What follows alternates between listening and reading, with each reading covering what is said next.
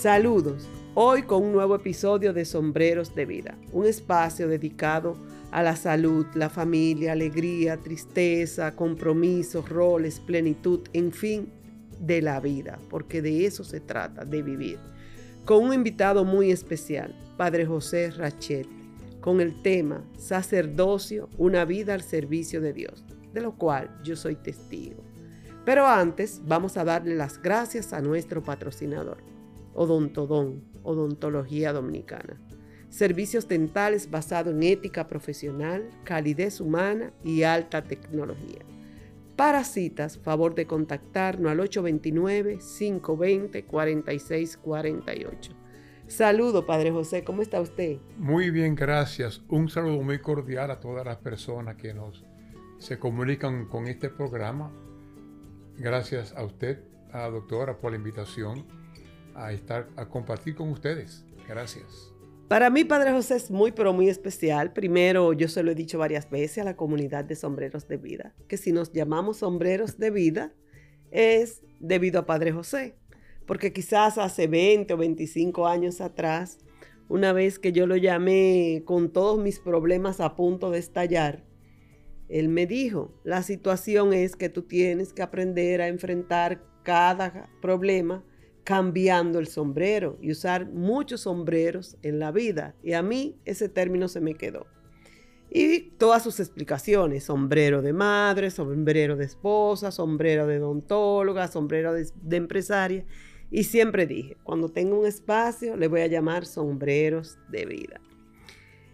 Padre José para mí también lo he dicho muchas veces, ha sido mi acompañamiento espiritual con quien crecí en la fe, aparte de mi padre y mi familia en la fe católica desde niña.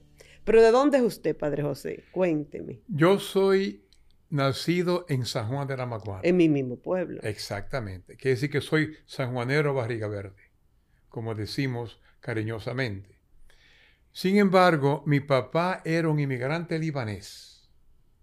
Mi mamá era de San Juan de la Maguana, pero su papá era un inmigrante libanés.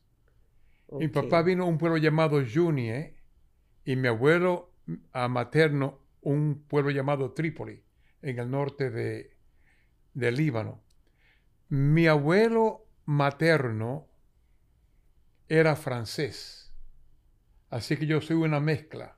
Pero mi abuela, mi abuela materna, ah, no mejor dicho, el papá de mi abuela materna era francés. Pero mi abuela materna nació en San Juan de la Maguana. Usted es dominicano con raíces extranjeras, como Así el caso mío. Yo tengo palestino, libanés, francés. Bueno, una mezcla complicada. Usted es el tercero de cuatro hermanos, ¿verdad, Padre José? Yo soy el tercero de, de cuatro hermanos. Ah, bueno, realmente no, déjame aclarar eso.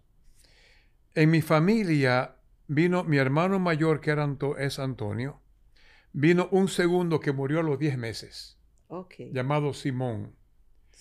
Entonces el tercero que nació se llamaba Simón, que ya murió. Después vine yo y de, último vino mi hermana, Yasmín. Así que somos cuatro, hubiéramos sido cinco, por así decirlo. Perfecto, Padre José. Eh, todos los que somos de San Juan sabemos de la rectitud de su padre y de Doña Consuelo. Y de Doña Consuelo, eh, de su gran fe. Una mujer de fe católica, una mujer de una fe impresionante. Yo tengo que decir que varias veces discutí con mi papá, porque por ejemplo mi papá sufría de decir, tú puedes ir a tal sitio con tal persona porque es hijo de tal persona y esa persona es seria. Y también he comentado muchas veces aquí el inconveniente que yo tenía para los permisos. Entonces, cuando empecé a ir a la iglesia, y especialmente al grupo, nosotros hacíamos muchas actividades, podemos decir, extracurriculares, que era en los campos y en las zonas más desposeídas de nuestro querido San Juan. Y a mí me molestaba que papi me decía, tú puedes ir con Padre José porque es hijo de Jorge Rache, que es un hombre serio. Entonces yo le decía, papi, que yo veo aquí el problema claro. El que no es serio eres tú. Porque ¿por qué tú no confías en mí si yo no, entonces no soy hija de un hombre serio? Y las pocas veces que mi papá osó castigarme o incluso pegarme, mi papá no era un hombre de pegar, jamás. Eran las veces como que yo le faltaba ese respeto, porque él se sentía como indignado que yo dijera, entonces tú no eres un hombre serio. Y tengo que decir que gracias a que Padre José era hijo de don, de don Jorge, a mí me permitían entonces ir a las actividades de AG. Pero cuando usted sintió esa cosquillita, esas maripositas que le dijeron, yo quiero ser sacerdote, Padre José. ¿Tú sabes cómo los niños juegan a ser policía? Sí. Y a ser este vaquero. Yo jugaba a ser sacerdote. Pequeñito. Desde pequeñito. Ah, en mi casa yo jugaba a ser sacerdote. Ah, yo me vestía como si fuera un sacerdote. Este, ¿Pero de qué edad estamos hablando? Oh, ¿Diez años? Lo que va no recuerdo exactamente qué edad, pero pequeñito, pequeñito, vamos a decir seis años, siete años, uh, más o menos. Este, yo me vestía en una, en un vestido viejo de mi mamá y como si fuera el alba. Y mi hermano mayor Antonio, que estaba en ese tiempo con los salesianos en arte y oficio, me hizo un cáliz de madera que me lo, me lo llevó, me lo regaló. Había un horno viejo que era como el sagrario, y yo celebraba misa, entre comillas, celebraba misa en mi casa, a veces venían vecinos, y entonces ahí comenzó, yo creo, el nacimiento de mi vocación, pero no tengo duda que fue por el hogar en que yo nací. Mi mamá era de misa diaria. Mi papá no fallaba misa los domingos. Todos iban a misa los domingos, la familia entera. Y nos sentábamos generalmente en el primer era banco. innegociable. ¿Cómo? Eso era innegociable. Eso no era negociable, exactamente. Al punto que, si uno decía por la mañana, no voy a misa porque me siento mal, por la tarde tampoco ibas al teatro porque te sentías mal. Eso era negociable. Eso, eso era innegociable. Y entonces era la familia que íbamos, entera. Yo me acuerdo en el primer banco de la catedral. Estábamos todos ahí en orden. La catedral San Juan Bautista. Ya era Exacto. catedral en esa No, en ese tiempo no era iglesia, iglesia San Juan Bautista. Aún no había obispo en ese tiempo Sí. en San Juan. Ah, usted todavía no teníamos obispo en, En ese tiempo no. Ah, Cuando yo era pequeño no. Ok, ok. Yo pensé que, no sé por qué, pensé que ya No, teníamos. en ese obispo. tiempo era parte de la arquidiócesis de Santo Domingo. Pero sí ya estaban los redentoristas, Padre José. Desde 1944 estaban los redentoristas. Mentira, desde el 46 Ok, estaban y, los redentoristas. Y cuando usted empezó a tener esa vocación, ¿ya estaban los redentoristas? Eso o- es correcto, eso es correcto. Ya estaban ahí. Porque nosotros fuimos en el 46, yo tenía dos años, cuando Sí. fuimos los redentoristas.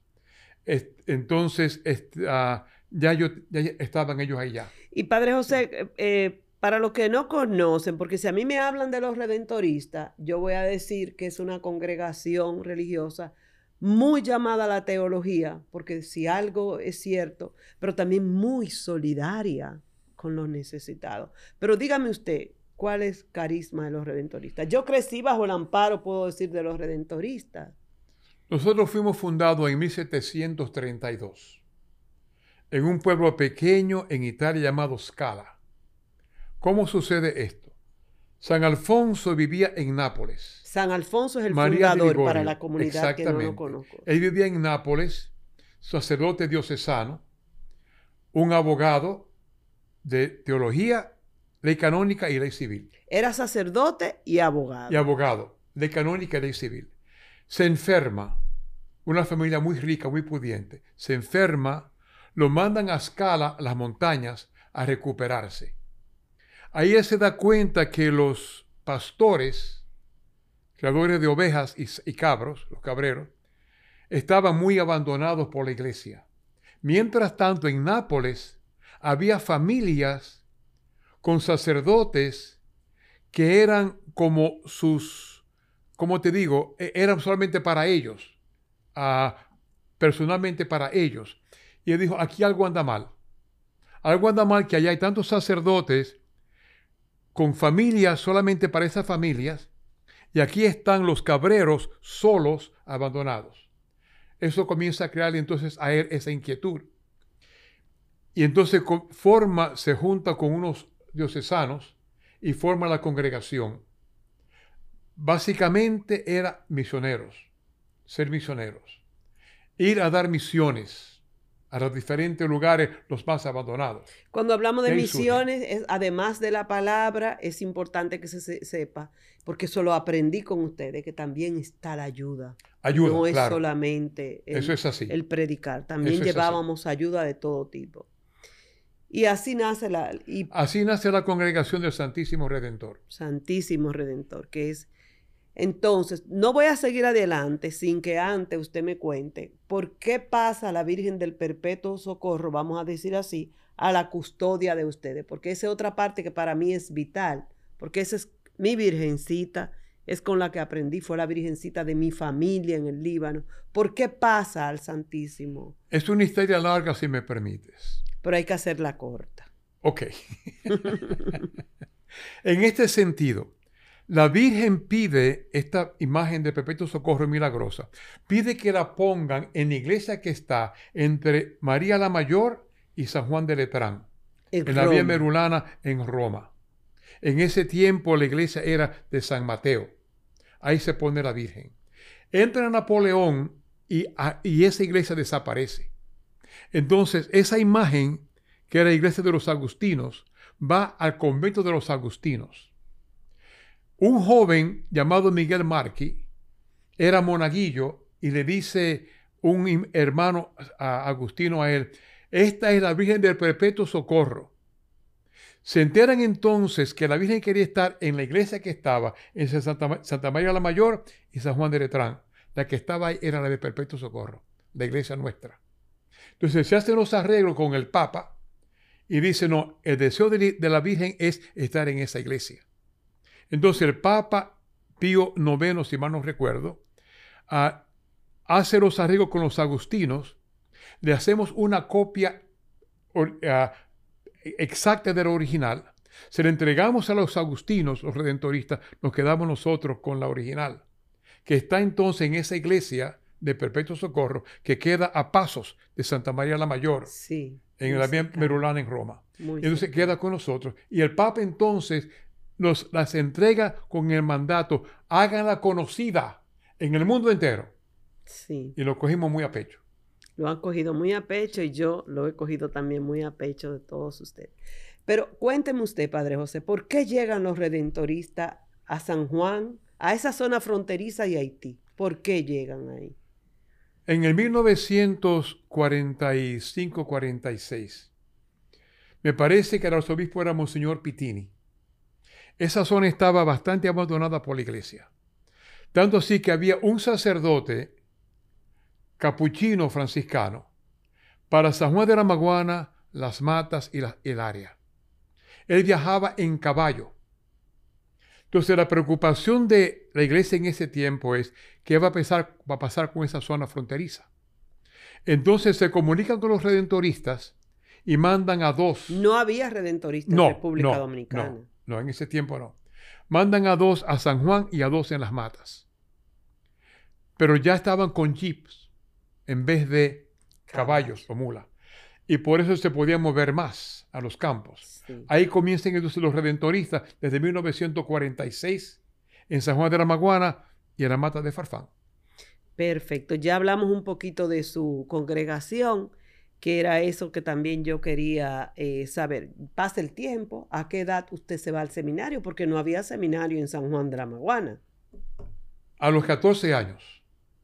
sí había seminario en Santo Domingo, pero... En Santo Domingo sí había. Sí, pero en San Juan no había. Pero en San Juan no había y ah, también está que yo iba a ser redentorista. Sí. En la República no había seminario redentorista. Era solamente diocesano. Así que yo a los 14 años, después de octavo grado, Voy a Estados Unidos a comenzar mi formación en el seminario redentorista y el resto fue allá toda mi formación. Fue su decisión. Fue mi decisión. no hubo oposición familiar porque muchas veces... No. Mi papá y mi mamá siempre nos decían, sean lo que quieren ser, pero sean lo mejor que pueden ser. Siempre nos decían eso. Nos decían, no me importa si tú eres un carbonero, pero sé el mejor que puedes ser. Y eso nos inculcaron a nosotros desde pequeño. Mi papá usaba la palabra, no importa que sea zapatero, no sé por qué, pero sé el mejor zapatero. Exacto, exacto. Eh, debe ser que era un término muy, muy común en esa época. Padre José, ya pasan los años y en qué año usted se ordena. Mi ordenación fue en 1970 en San Juan de la Maguana. O sea que estamos hablando veinte y pico de años, usted tendría. Sí, yo tenía 26. 26 en años. ese tiempo, sí. Después yo regreso un año más al seminario porque nos ordenaba en ese tiempo al terminar tres años de teología. Cuando usted se ordenó ya sí era catedral. En el 70 ya teníamos catedral. Me parece que sí. Sí, ya en el Me 70 parece que era sí. catedral. Tienes razón. Ya estaba el obispo de- que Sí, fue el obispo Relly. que me ordenó a mí en, Relly. en la catedral. Monseñor Tomás Raide, correcto. Sí, ya había Sí, catedral. sí. Cuando llegue el obispo ya fue catedral. ¿O no? No. Cuando llega el obispo, él era prelato nullius. ¿Qué significa esto? Él decía, yo soy prelado de nada. No era obispo todavía, era un monseñor. Ok. Después es que lo ordenan obispo. Ok, cuando, nos, cuando tenemos catedral, porque no puede haber obispo sin catedral. Correcto, correcto. Y eh, eh, vale la, la- eh, la pena resaltar que Monseñor Relly fue uno de los obispos que le hizo oposición al régimen de Trujillo. Oh, sí, por poco lo matan. Por poco lo matan. Eso ah, debemos. Entonces ya usted lo envían a San Juan. O sea, su primera, el primer lugar como sacerdote fue San Juan de la Maguana. No, Ponce. Ponce, Santa Puerto María. Reina en Ponce. ¿Qué Yo llegué allá en agosto del 71. A Y- Ponce. A Ponce, Santa María Reina. Ahí ¿Y a estuve hasta enero del 74, que fui a San Juan de la Maguana. Entonces yo tenía 10 años cuando usted llegó. Por eso le digo que yo era una niña. 10 años. Yo nací en el 64. Sí. Y ahí llega Padre San Juan a ser profeta en su tierra. ¿Y cuántos años usted duró en San Juan? Como Nueve nueve, años. Exacto, como nueve, Nueve años. años. ¿Y en qué tiempo se fundó AJEC? Que es la asociación. Si yo mal no recuerdo, fue en el 75, ¿cierto? Sí, muy, muy. Sí. Sí. Con, Sor, con Sor Trini, Sor Con María de la Trini. Trinidad, hermana de Perpetuo Socorro. Sí, con Sor Trini. Y dígame usted desde su punto de vista qué era AJEC, que después yo lo voy a decir desde el mío. Bueno, a mí lo que me gustaba mucho de AJEC es que tratamos, la hermana y yo, de crear una conciencia social a los jóvenes. Y creo que muchos, incluyendo usted, muchos tomaron eso muy a pecho, esa conciencia social, especialmente con los más necesitados. Y me alegra mucho que todavía mi contacto con ellos a esta edad, que ya son abuelos, algunos de ellos, profesionales, como que ha mantenido esa parte de la conciencia social, ¿no? Preocupado por el necesitado, que me parece que Sortrini hizo buen trabajo con mi ayuda en ese sentido, que fue un buen grupo. Excelente Fue un- grupo. un buen yo, grupo, buen grupo. Antes de decir lo que pienso que era JET, voy a decir que si de algo me he lamentado por mucho tiempo, es que yo no le pude dar a mis hijos la oportunidad de ellos pertenecer a un grupo como AJET. Y si de algo le he agradecido tanto a mis padres, es que en medio de todas esas limitantes que yo tuve como mujer en San Juan de la Maguana, mi papá y mi mamá nunca se opusieron a que yo fuera a JET ellos siempre supieron buscarle la vuelta, como decimos, para que yo pudiera ir. Por ejemplo, usted sabe que a veces hacíamos campamento en el interior de San Juan, en los pueblos, en los campos, y yo sabía que yo no iba a amanecer en el campamento. Yo sabía que yo tenía que regresar y que al otro día iba con usted y con Sor Trini, pero me permitieron vivir eso. Para mí, Ajet fue esa parte. Por eso a sus papás, felicidades. Sí, por eso le digo, le Definitivamente, agradezco eso a papi y a mami, que le supieron buscar la vuelta Claro. para yo pertenecer a JET. Claro. Para mí JET era un grupo donde yo podía expresar lo que sentía. Y también un grupo que me enseñó, y eso se lo agradezco mucho a usted y a Sortrini, que Dios la tenga en su gloria, la otra cara de la moneda. Yo venía de una clase económica acomodada y yo aprendí a ver las necesidades de mi pueblo. Yo aprendí a sentir por el otro. Y pienso también que si mucho de mi... Luego nació esa vocación en mí de ciencias de la salud, que siempre pensé que iba a hacer eso. Entré siendo una niña, yo tenía 10 o 11 años. De acuerdo. Fue de AJET, porque conciencia de la salud, yo sabía que yo podía ser más solidaria. Y yo le agradezco tanto, y hay una parte muy importante que siempre la he destacado.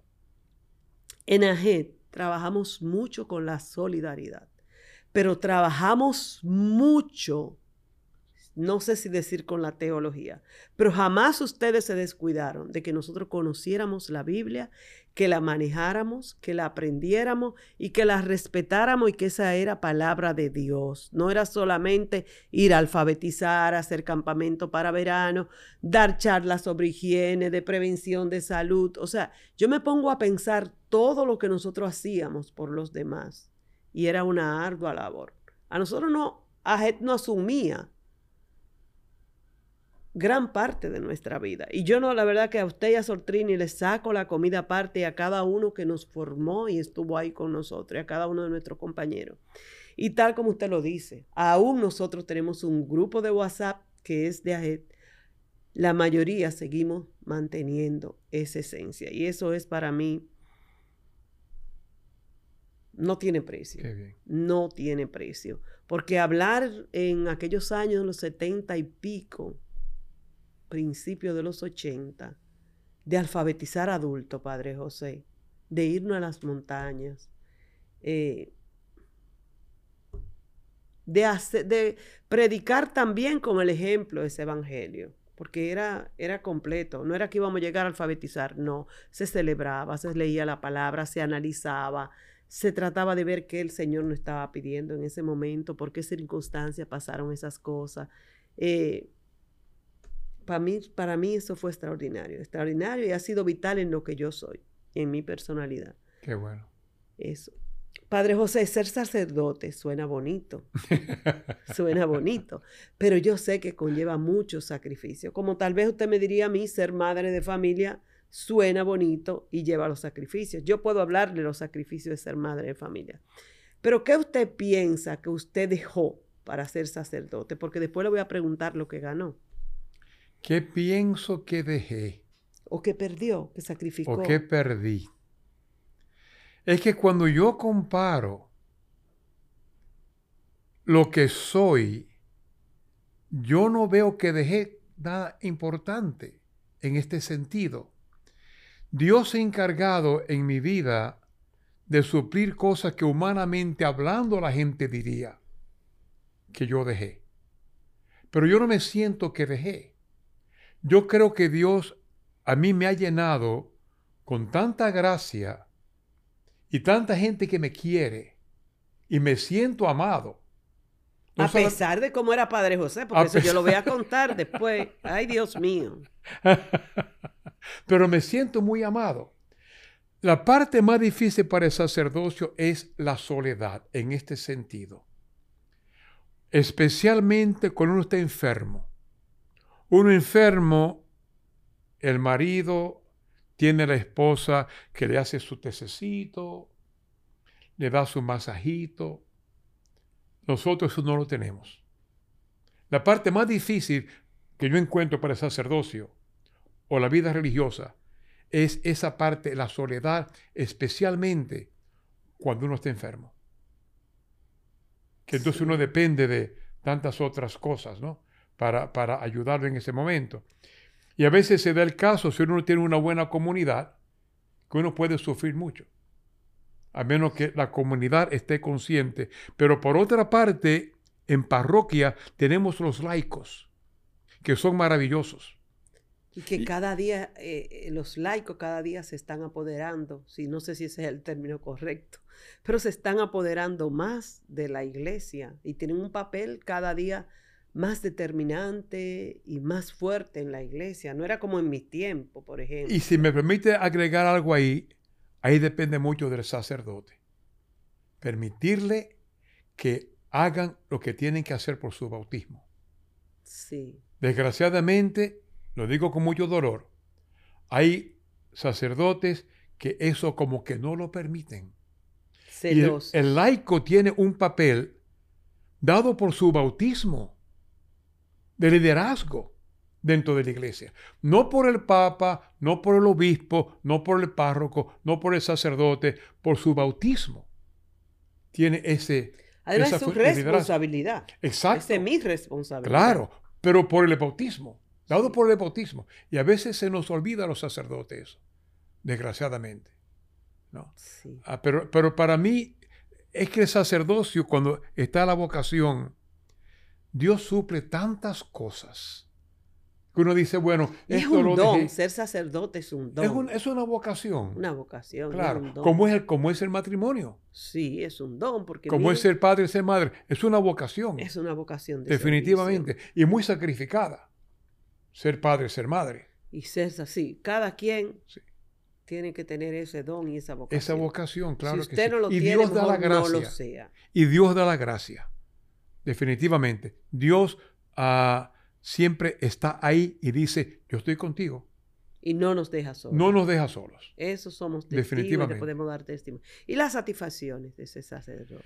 Satisfacción es uno saber que ayuda a las personas. Satisfacción, por ejemplo, en la confesión uno saber que esta persona sale y se siente reconciliada con Dios, que sabe que Dios le ama, que sabe que Dios no le deja solos, no, no le deja sola, que uno dice, habla con un sacerdote y dice, caramba, me siento tan bien, porque me siento escuchada, me siento perdonado, perdonada por Dios.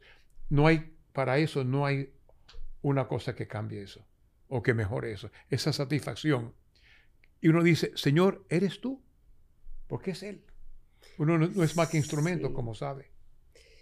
Yo eh, creo que lo mucho que puede hacer un sacerdote, y gracias a Dios he estado rodeado de muy buenos sacerdotes, de sacerdotes más o menos, y también de malos sacerdotes.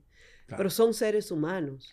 Y lo importante es así como hay buenos odontólogos, más o menos buenos odontólogos, y pésimos odontólogos, y lo podemos ver en cada área de la vida, eh, Dios le sacará cuenta a cada quien.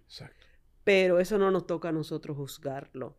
Pero sí puedo decir que las, los, todo lo que yo he recibido, especialmente de los redentoristas, y por otro lado ya en mi adultez de algunos claretianos, ha marcado y ha cambiado mi vida. Yo no cambiaría esa parte de la presencia de los redentoristas y claretianos en mi vida por, por nada. Porque Dios es bueno, gracias por ese testimonio. Gracias. Dios es Pero ahí yo voy a meter un chisme, que es que tomen claro y que lo digan claro. Estoy relajando, pero me estoy cobrando, entre comillas, todas las que viví cuando niña. Porque muy bonito yo tener hoy aquí sentado a Padre José y yo le dije, venga que yo le voy a preguntar. Y él dijo, sí, estoy a tu disposición.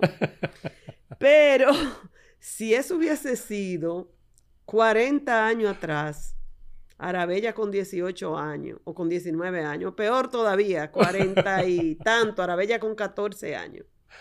No, señor, eso no era así. Padre José era batuta y constitución. Si usted llegaba dos minutos tarde a la reunión, cerraba la puerta. Nunca me voy a olvidar una expresión de que yo tuve como dos semanas llegando tarde. Pero tarde tres minutos, no crean que 15 minutos. Y me dijo claro, no, no, no, no, no, no, el que va a pertenecer a G tiene que ser puntual. De lo contrario, se puede ser amigos y vamos al parque y nos comemos una menta, pero en AG no, el que no es puntual no. Ay, Dios mío, sin embargo, él hoy esperó ahí tranquilo conmigo, no discutió, no dijo nada. Lo que hacen los años. Así es, así es. Ahora yo pregunto, ¿Eso ayudó o no ayudó? En la vida de los jóvenes. Soy bastante puntual, pero yo creo que lo voy a seguir atacando.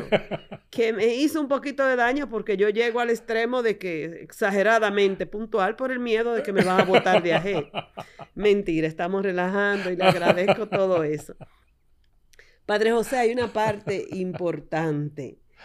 Esa mística de AG, siempre me la he preguntado. ¿Ustedes formaron el grupo con esa mística o se fue dando debido a las circunstancias, las condiciones de que estábamos en un pueblo en la frontera, donde lamentablemente nosotros teníamos tanta pobreza, tanta ignorancia? Se quiera o no decir, Padre José, en San Juan, tal vez ni los mismos sanjuaneros, pero cuando nosotros no íbamos a esa montaña, había muchas creencias raras, extrañas, desconocimiento de la palabra de Dios, o se fue dando por las necesidades, porque muchas veces yo me he cuestionado eso, Padre José. Yo realmente creo que fue una combinación de las dos cosas. Y yo creo que ahí realmente la gran fuerza motivadora fue Sortrini. Su conciencia de justicia social, etcétera, etcétera, ¿no? Ella fue la gran fuerza motivadora, si vamos a ser honestos. Pero yo creo que fue una combinación de las dos cosas. Lo que queríamos hacer y la necesidad de que se veían. Que teníamos que entonces ver cómo responder a ellas. Sí, porque la verdad es que llegábamos a sectores donde el hambre, la ignorancia, yo no sé si usted recuerda, pero una vez que fuimos a un campo, ahora no recuerdo el nombre, donde nos encontramos con unas adoraciones de vudú. Y a mí eso nunca se me va a olvidar, porque tengo en mi cabeza así clarito, clarito, clarito, cuando tenían ese gallo agarrado para descocotarlo. O sea, eso, eso a mí me impresionó mucho. Y entonces nos apartaron ustedes a nosotros y empezamos a predicar, a orar a rezar, a hacer nuestras actividades. Pero la verdad es que sí, que en esos momentos había mucha, mucho, mucha influencia de otras religiones en San Juan. Y supersticiones. Y supersticiones, supersticiones. Definitivamente. Muchas supersticiones. Yo recuerdo llegar a muchas casas donde tenían los santos boca abajo. Sí, era esa. No quiero hablar más de, esa situación, pero sí. sí, Entonces digo, a nosotros se nos educó quitándonos todo eso de la cabeza, liberándonos mentalmente de toda esa parte. Pero qué bueno que usted me aclara que fue algo que se fue dando en el paso. Luego tuvimos la oportunidad de las Pascuas Juvenil, que eso nos hizo crecer. Eso y muchos jóvenes que venían, que asistían. Eso cambió la Semana Santa de San Juan de la Maguana. Yo ya en la universidad iba y me unía a la celebración de la Pascua juvenil allá en San Juan. Qué bien. Para mí fue un tiempo precioso. Padre José, vamos llegando al final. Yo necesito que usted se despida de la comunidad de sombreros de vida. Tengo que decirle que ahora, en este mes, cumplimos un año. Estoy mucho más que contenta de poderlo hacer. Yo quiero agradecer a la doctora Arabella por su invitación a este programa, primero. Segundo, mi hermana de vez en cuando me envía sombreros de vida. Y a mí me encantan las entrevistas que yo he visto. No solamente cómo usted lo hace con el invitado, también los invitados que trae. Me parece que son muy bien, muy buenos. Ah, y a los que nos, nos escuchan, yo les exhorto a ustedes que en su vida siempre tengan a Jesús como el centro, como lo más importante en sus vidas. Recuerden que la Virgen María lo que desea es llevarnos a nosotros a Jesús.